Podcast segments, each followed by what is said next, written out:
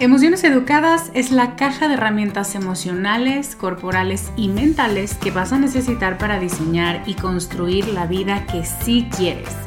Desde el disfrute, desde el placer, desde la conciencia, sin miedo, sin vergüenza y sin buscar complacer a nadie. Son siete meses para conocer la naturaleza de tus emociones, de tus pensamientos, de tus reacciones físicas y aprender nuevas formas de relacionarte contigo desde el respeto, la compasión y el reconocimiento a tu identidad auténtica. Todo esto acompañada de una tribu de mujeres valientes, facilitadoras brillantes y un espacio de vulnerabilidad segura que no encontrarás en ningún otro lugar. Únete a la generación 2024 en descubremasdeti.com diagonal emociones educadas.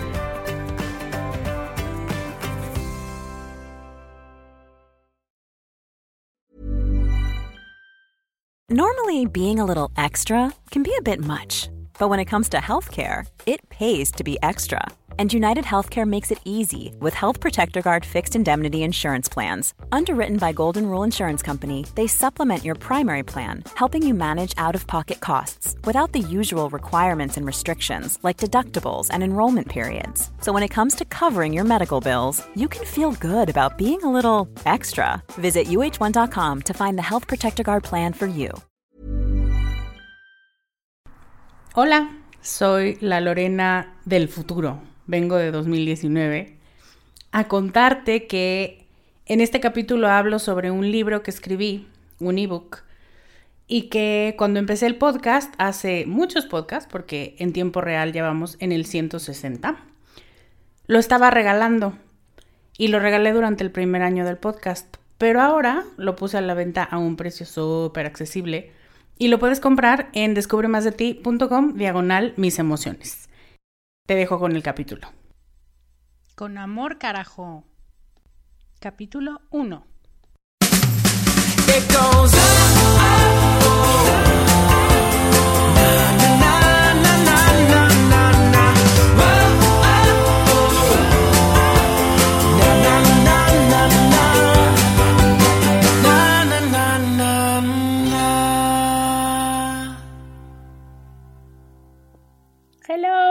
Soy Lorena Aguirre y bienvenida al episodio 1. Oficialmente ya no estamos en el cero. Muchísimas gracias por estar aquí. ¿Y cómo van tus propósitos de año nuevo? Me encantaría que me compartieras alguno que sea tu verdadera pesadilla para este año. Sabes que las metas que se ponen por escrito tienen un 80% más probabilidades de cumplirse que las que no. Bueno, el episodio de hoy es muy importante para tu vida emocional porque es la base de todo. Podríamos llamarle emociones for dummies, porque se trata de hablar de las emociones desde su más puro estado, hablar de qué son y para qué sirven. Me encanta este tema. Y quiero empezar recordándote una historia que seguramente conoces de los 80 y la historia de los gremlins. ¿Te suena? Pues bueno, algo así pasa con las emociones. Es un muñequito que es como un peluche, un oso muy adorable, que de pronto no sabes de dónde salió, pero salió y te gusta. Pero cuando algo pasa, en este caso, darle de comer después de las 12 y que le caiga agua, se convierte en totalmente lo opuesto. El mismo ente, el mismo ser, se convierte en una cosa terrible, que son los gremlins, y se dedican solo a destruir. Lo que llama la atención de esta historia es que la esencia es la misma. Gizmo, que es este peludo amiguito que a mi novia a mí nos fascina, tiene dentro de su composición genética lo mismo que los gremlins, pero existe un algo que dispara que se vuelvan malos y que pasen al otro lado de la moneda. Nunca lo había pensado así, pero hace unos meses volvimos a ver la película y me hizo mucho sentido cómo es que a veces la misma emoción puede ser o muy positiva y nos ayuda a sacar la casta, nos ayuda a defender lo que trabajamos, nos ayuda a darnos nuestro lugar, a darnos nuestro tiempo para sufrir algo y para superarlo y seguir adelante. Pero como esa misma emoción también puede, si no está bien manejada, convertirnos en una persona depresiva, que a lo mejor hasta medicamentos necesita, en alguien amargado, en alguien antisocial, en alguien que ya afecta el estilo de vida que llevaba solamente porque no sabe manejar correctamente esa misma emoción, ese mismo ADN. Cuando sabes interpretarlas, tus emociones son tus mejores aliadas para resolver conflictos. Decir lo que quieres decir, hacer valer tu opinión, saber cuándo necesitas un tiempo para ti, en fin, son como tus amigas que te van guiando por la vida. Solo que cuando no las sabes interpretar son un verdadero dolor de cabeza. Parece que se voltean contra ti y solo vienen a regarla peor. En este programa vamos a hablar del uso de las emociones y cuándo se vuelven inservibles, pero también de cuándo nos ayudan. El hashtag que vamos a estar utilizando en este programa va a ser de gremlins y emociones. Antes de entrar de lleno al tema, quiero decirte que hoy tengo un regalo para ti. Es un libro que escribí y que habla precisamente sobre las principales emociones negativas y sobre todo lo que más me gusta del libro es que te ayuda, te lleva de la mano para hacer un plan de acción, para educar esa emoción que es como la piedrita en el zapato. Así que asegúrate de escucharme hasta el final para que no te pierdas de ese regalo. Todo el mundo últimamente habla de las emociones. Los psicólogos, los astrólogos, eh, la tele, incluso la gente que no tiene ninguna formación en el tema. Y con la mejor intención algunos y con un poco de intereses ocultos otros, lo que logran es confundirnos en un mar de información. Yo no pretendo tener la respuesta única o la última o la mejor, pero sí quiero compartirte la información sobre emociones que a mí me parece más útil y con la que voy paso a paso trabajando en mí y con la que he ayudado a muchas personas a que también se detengan y ya no sean esclavas de sus emociones. Las emociones son reacciones de los seres vivos ante situaciones que alteran su estado de equilibrio. Seguramente te acordarás de tus clases de biología donde nos hablaban de la homeostasis. ¿Te acuerdas? Es un sinónimo de equilibrio. Y dicen que en este concepto se dice que el ser humano y en general por dentro, por fuera, es decir, a nivel celular y a nivel social incluso, buscamos siempre un estado de equilibrio. Pero evidentemente, por vivir en un mundo cambiante, no podemos lograr un equilibrio eterno. Entonces, todas las cosas que nos hagan movernos para un lado positivo o para uno negativo de la balanza, todas esas son llamadas emociones. ¿Qué se te ocurre que puede alterar este estado de equilibrio en el que se supone que esperamos vivir? Puede ser algo suficientemente nuevo y entonces nos genera emoción, sorpresa, excitación, alegría, felicidad, o suficientemente fuerte, para bien o para mal, y nos puede generar tristeza, ira, frustración, coraje, asco, y nos mantiene alterados, pero el organismo busca siempre mantener ese estado de calma. Lo difícil aquí es que, aunque las emociones son involuntarias, hemos aprendido desde muy chiquititos a no sentirlas o por lo menos a no expresarlas. Aquí me gustaría mucho utilizar una anécdota para contarte y así ilustrar esto que te estoy diciendo. Una vez estaba en un parque y había una chiquita, a lo mejor tendría cinco o seis años, que veía y veía una resbaladilla de piedra, pero fácil como de unos cuatro metros. Y su papá la jalaba para que se subiera con él.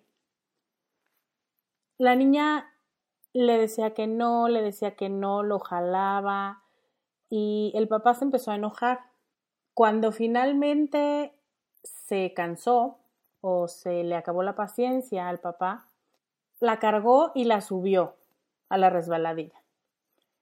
Quiero decirte que la niña no dejó de llorar durante todo el trayecto hacia arriba.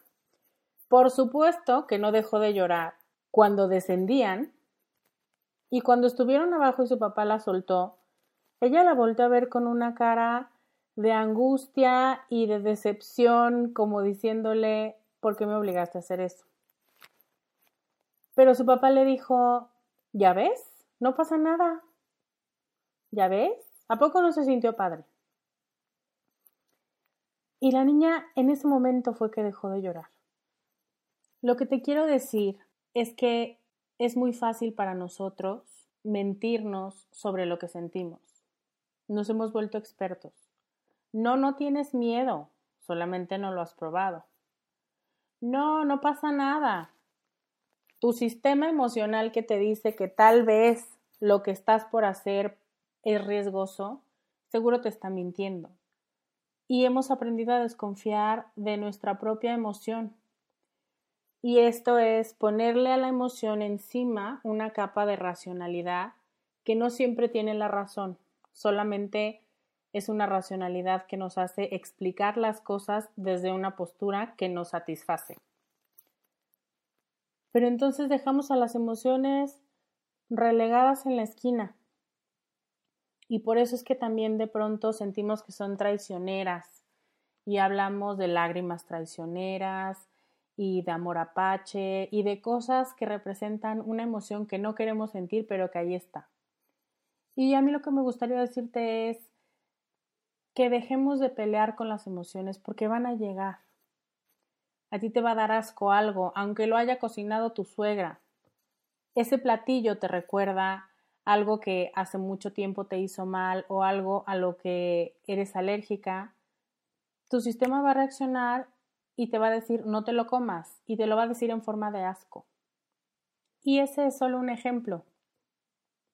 Déjame entrar un poco a explicar las diferentes emociones y lo que nos quieren decir para que la próxima vez que las sientas te preguntes si se está cumpliendo el objetivo de sentir esa emoción o si ya lo desvirtuaste completamente.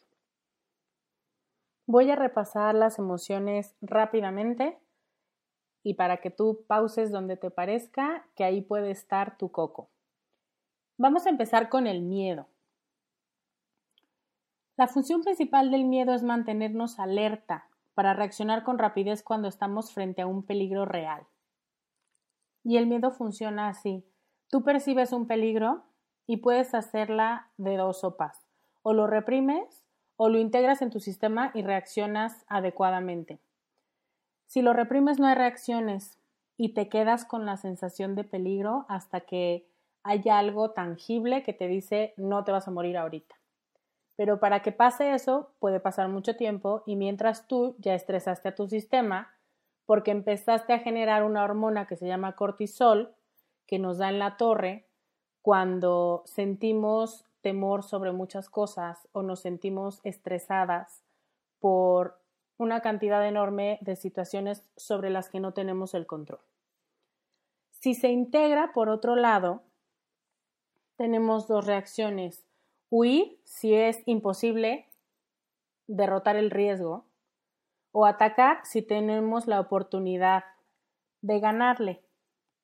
Entonces, la próxima vez que sientas miedo, que ya yo te diré en el libro que te voy a regalar, hay maneras de identificar muy bien si se trata de miedo.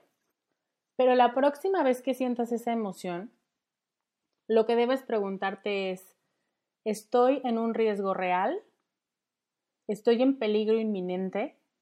Y si la respuesta es no, que te aseguro que el 80% de las veces será no, lo que tienes que hacer es generar pensamientos para que ese miedo no te paralice porque no vale la pena sentirlo en ese momento.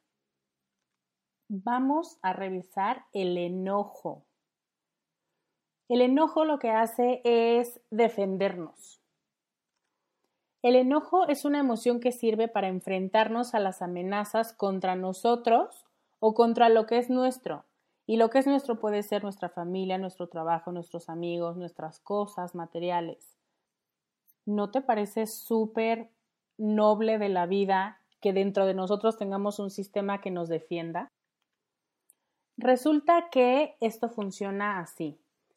Percibimos una amenaza o un riesgo y lo que podemos hacer es autocastigarnos, o sea, enojarnos y cargar con el peso de esa emoción sin hablarlo, solamente sentirnos realmente en riesgo, realmente lastimados o maltratados, pero no decir nada. O podemos, al contrario, tirar al otro lado y tener un arranque de ira, que es un enojo irracional con otros, porque queremos tanto defender que empezamos a patalear o empezamos a soltar groserías, maldiciones y cualquier cantidad de cosas, porque este sistema de defensa lo que está diciendo es, oye, algo está pasando, di algo, y entonces vomitamos lo que estamos, pues ni siquiera pensando, lo que estamos sintiendo en ese momento. O la integración positiva de la emoción, que es cuando aceptamos, identificamos y nombramos lo que nos hace sentir mal y lo que nos hace sentir enojados. Que de esto ya te estoy hablando de un proceso racional y yo dije, y lo mantengo, que las emociones no son racionales. Pero claro, para poderlas educar necesitas meter un poco de, bueno, no un poco, un mucho, del proceso racional que te dice, ahorita me estoy sintiendo enojado y a lo mejor o me callo o digo, a ver, ya se calman todos, pero no se trata solamente de explotar o de callar a la gente, sino de saber en qué o en dónde es en donde me estoy sintiendo amenazada. Esa sería la pregunta que te deberías hacer la próxima vez que te sientas enojada. ¿Qué me amenaza? ¿En dónde siento que estoy perdiendo algo? ¿En dónde siento que me están ofendiendo? ¿Y qué tan real o qué tanto pasa solamente en mi cabeza? Tercera emoción que vamos a revisar hoy, la culpa. Ya sabes cómo se siente esta sensación de pesar en el alma. La culpa sirve para regular el comportamiento social.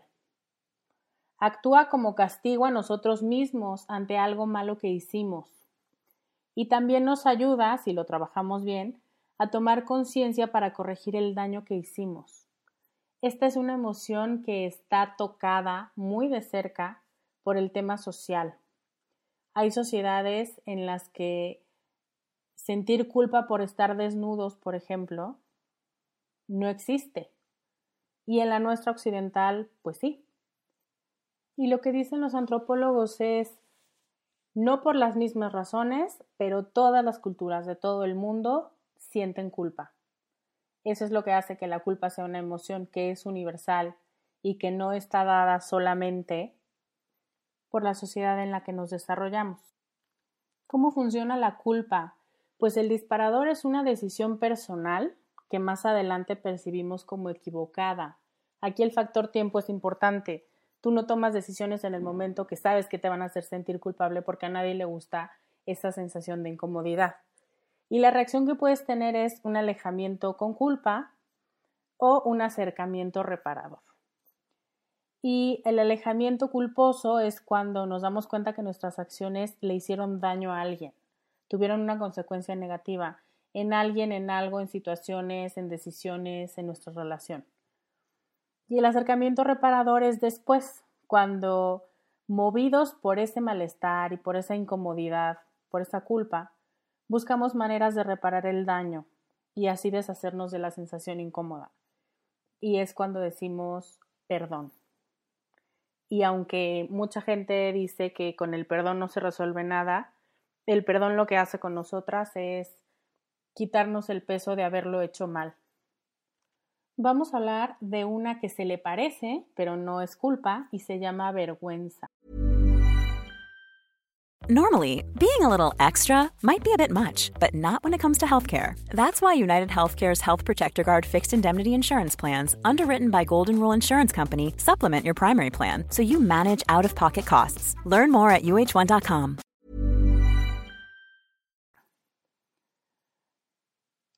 La vergüenza nos sirve para prevenir romper con las normas sociales. La culpa nos ayuda a notar el error que ya cometimos. Por eso te hablaba del factor tiempo. Pero la vergüenza nos ayuda a encender una alarma social, digamos, que nos dice, si sigues por ese camino, vas a incomodar a otros y en el futuro a ti.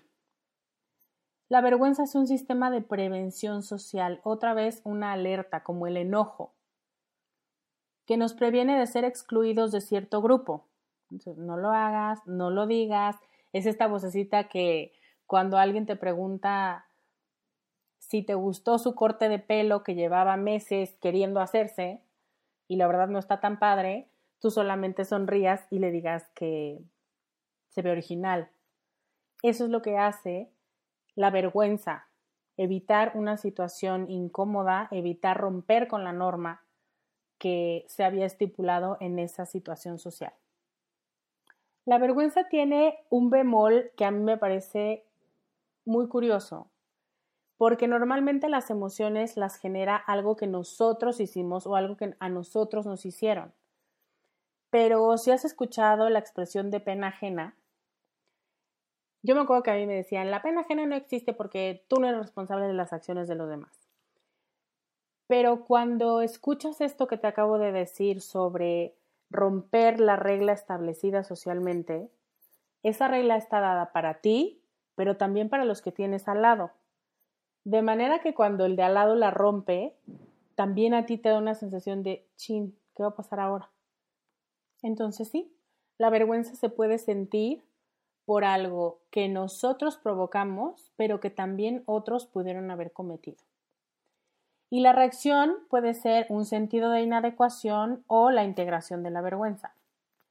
Cuando integramos la vergüenza nos damos cuenta de que somos seres que se equivocaron o que están muy vulnerables a equivocarse y que estamos bien, tomamos nuestro error, lo corregimos y lo ponemos en una caja imaginaria de esto no se hace, no hay que volverlo a repetir y evitamos cometer el mismo error en el futuro. Eso es lo que hace la vergüenza para nosotros.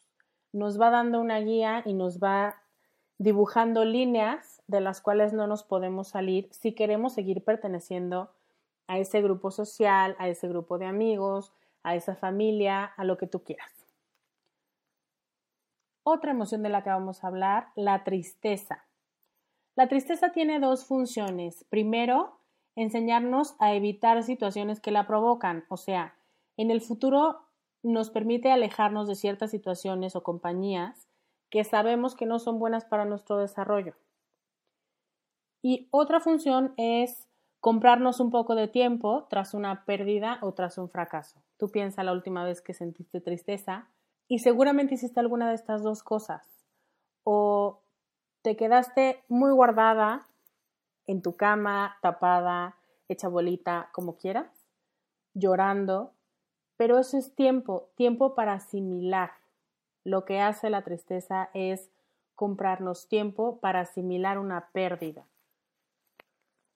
La tristeza nos deja en un estado como de pausa, para llorar lo que perdimos, el plan que no funcionó, la relación que fracasó, todas las situaciones que esperábamos vivir y que al final no resultaron. Es como un sistema de ahorro de energía. Y entonces el organismo dice, tú no estás bien, ¿por qué te vas a poner la máscara de que estás súper bien, súper cómoda y que todo te fluye cuando en realidad lo que quieres es quedarte en tu cama a ver Netflix? ¿Cómo funciona la tristeza?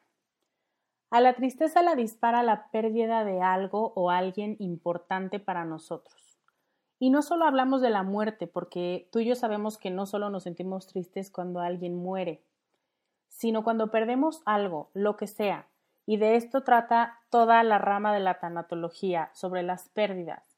Pérdida de salud, de algún bien físico, si te roban, del trabajo, de la juventud, de alguna relación que no supiste, no quisiste o no pudiste mantener. Tú ponle el nombre que quieras. Todo lo que perdemos es ocasión de tristeza. Porque imagínate que vienes encarrerada en un ritmo y de pronto se te rompe una llanta. No vas a llorar por la llanta, pero claro que te vas a detener y la vas a cambiar y le vas a dedicar tiempo a solucionar eso que antes no era un problema, pero ahora sí. Eso es lo que hace el sistema. Empieza a poner freno y a decir, tú no puedes seguir como si no pasara nada, porque si sigues así, te vas a estrellar más adelante. ¿A poco no es padrísimo? A mí me parece que uno de los mejores regalos que nos otorgaron fueron estos sistemas que sin que los hayamos pedido, sin que supiéramos incluso que los necesitábamos, están puestos en nuestro sistema operativo y están ahí para hacer alarmas, para hacer alertas, para jalarnos las greñas y decirnos no lo digas, no lo hagas, a ver, cálmate, relájate, llora. Y el tema es que tenemos que empezar a hacerles caso, porque como ya viste, hay muchas cosas sobre las que no tenemos el control, ni siquiera estando dentro de nosotras. Así que este tema me pareció súper importante para ser uno de los primeros de los que quisiera hablar contigo, porque estamos viviendo y sintiendo emociones todo el tiempo. Todo lo que no sea calma, equilibrio y tranquilidad es una emoción. Así que querer esconderla es querer tapar el sol con un dedo. Las únicas personas que pueden fingir una emoción son los sociópatas. Así que no, tú con tus emocioncitas estás muy bien. Solo tienes que aprender a volverlas tus aliadas. Por eso es que quería repasar contigo las principales emociones que sentimos y que nos alertan de algo y saber sobre qué nos alertan. Para cerrar este tema quisiera hablarte de cuatro cosas que debes hacer cuando no sabes por qué te sientes como te sientes. Porque en mi trabajo con niños, adolescentes y adultos me he dado cuenta que no importa la edad, todos nos topamos con momentos en los que no sabemos qué está pasando y no sabemos si lo que sentimos es envidia, cómo va a ser envidia si siempre nos han dicho que la envidia es mala, no, no, no. No sabemos si estamos enojadas, pero por qué estás enojada, no sabemos por qué estamos llorando. Entonces, es muy fácil confundirse, precisamente por la historia que te conté del papá y la resbaladilla. No intencionalmente, pero estoy segura que mucha gente nos ha hecho pues un poquito de daño al decirnos que no nos sintiéramos como realmente nos estábamos sintiendo y nos confundió pero como a mí no me gusta echar culpas ni buscar responsables cuando ya tienes más de 30, mejor ocuparse de resolver lo que estamos sintiendo y por qué y entender de fondo qué es lo que está pasando con nosotras. Así que te dejo cuatro cosas. Uno, identifica qué estás sintiendo físicamente. A mí me encanta que somos un sistema. Y cuando empiezas a sentirte caliente y cuando empiezas a bajar la mirada y cuando empiezas a tener una sensación y unas ganas muy fuertes de irte de donde estás, eso te está diciendo algo, eso es una emoción muy clara. Te está pidiendo que huyas y normalmente es una cuestión de culpa o de vergüenza. Entonces identifica físicamente qué está pasando. Cuando el olor de una persona te molesta su tono de voz, las palabras que utiliza, eso ya también nos está diciendo que es otro tipo de emoción y está buscando otro objetivo. Tu cuerpo te puede decir mucha información sobre la emoción que estás sintiendo y saber cómo se llama esa emoción te permite manejarla mejor. Punto 2. Identifica qué pasó que desató la emoción. Esto es una hoja de libro de estrategias que hay dentro del libro que te dije que te iba a regalar y que ya faltan muy pocos minutos para que te diga cómo. Pero se trata de analizar el entorno. ¿Qué pasó antes de que te sintieras como te sientes? ¿Fue una persona? ¿Alguien dijo algo? ¿Alguien te hizo algo? ¿Alguien te mostró una cara que no te habían enseñado? ¿Fue una situación? ¿Fue un lugar por el que pasaste? ¿Fue una decisión que tomaste o que te viste forzada a tomar? Fue un pensamiento. De pronto sentimos que estamos medio locas porque no pasó nada, y entre comillas, pero en realidad nosotras hacemos que pase porque tenemos una imaginación que vuela y que sí, tú estabas bien y al menos no se lo dijiste a nadie, pero de tu coche a la oficina, algo pensaste que te arruinó todo el día. Entonces, identificar el entorno y darnos cuenta de qué disparó la emoción nos ayuda a ver por dónde estamos latigándonos, por dónde le estamos buscando hacer más ruido con esa emoción dentro de nosotras. Punto 3. Decide qué quieres hacer con esa emoción, sobre lo que esa emoción te está informando. Tal vez lo que necesitas es tiempo para asimilar. A veces no sé si te pasa, pero te vienen ideas que dices, esto no sé de dónde salió, pero me parece muy interesante pues eso es todo el proceso que se tarda tu mente en asimilar las situaciones, lo que dijeron otros, lo que tú pensaste, lo que ahorita acaba de disparar ambas cosas. Entonces de pronto lo que necesitamos es tiempo. Decide qué hacer sobre esa emoción. Tal vez es que ya entendiste y esta última emoción o este último episodio generado por una emoción fue la gota que derramó el vaso y entonces ya terminaste de entender el mensaje, pues bueno, ya puedes actuar. Pero a veces cometemos un error que es en cuanto sientes algo, como si fuera tenis, lo rebotas. Y no, a veces, a veces sí, hay que rebotarlo y no quedarte con cosas que te van a hacer daño, pero a veces es importante quedarte con la bola y empezar a revisarla con otros ojos, con otra mentalidad, bajo la luz que esta nueva emoción, este nuevo episodio emocional te está generando. Y punto número cuatro, actúa.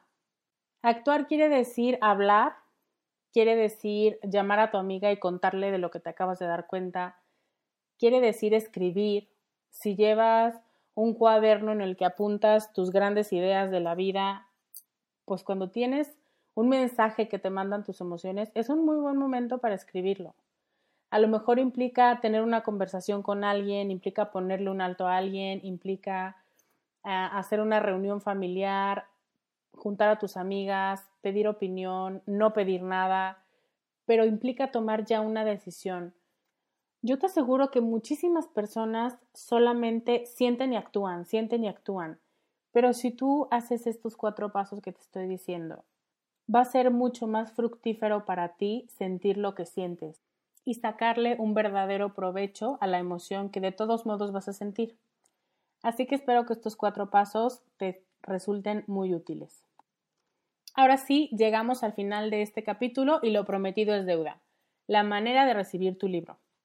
Voy a dejar en las notas un link a un formulario para que te suscribas a mi lista de correo, donde además de quedar inscrita para que te llegue el podcast semanal a tu correo, también te llegará el libro. Lo único que tienes que hacer es dejar tu nombre y tu mail y llegará.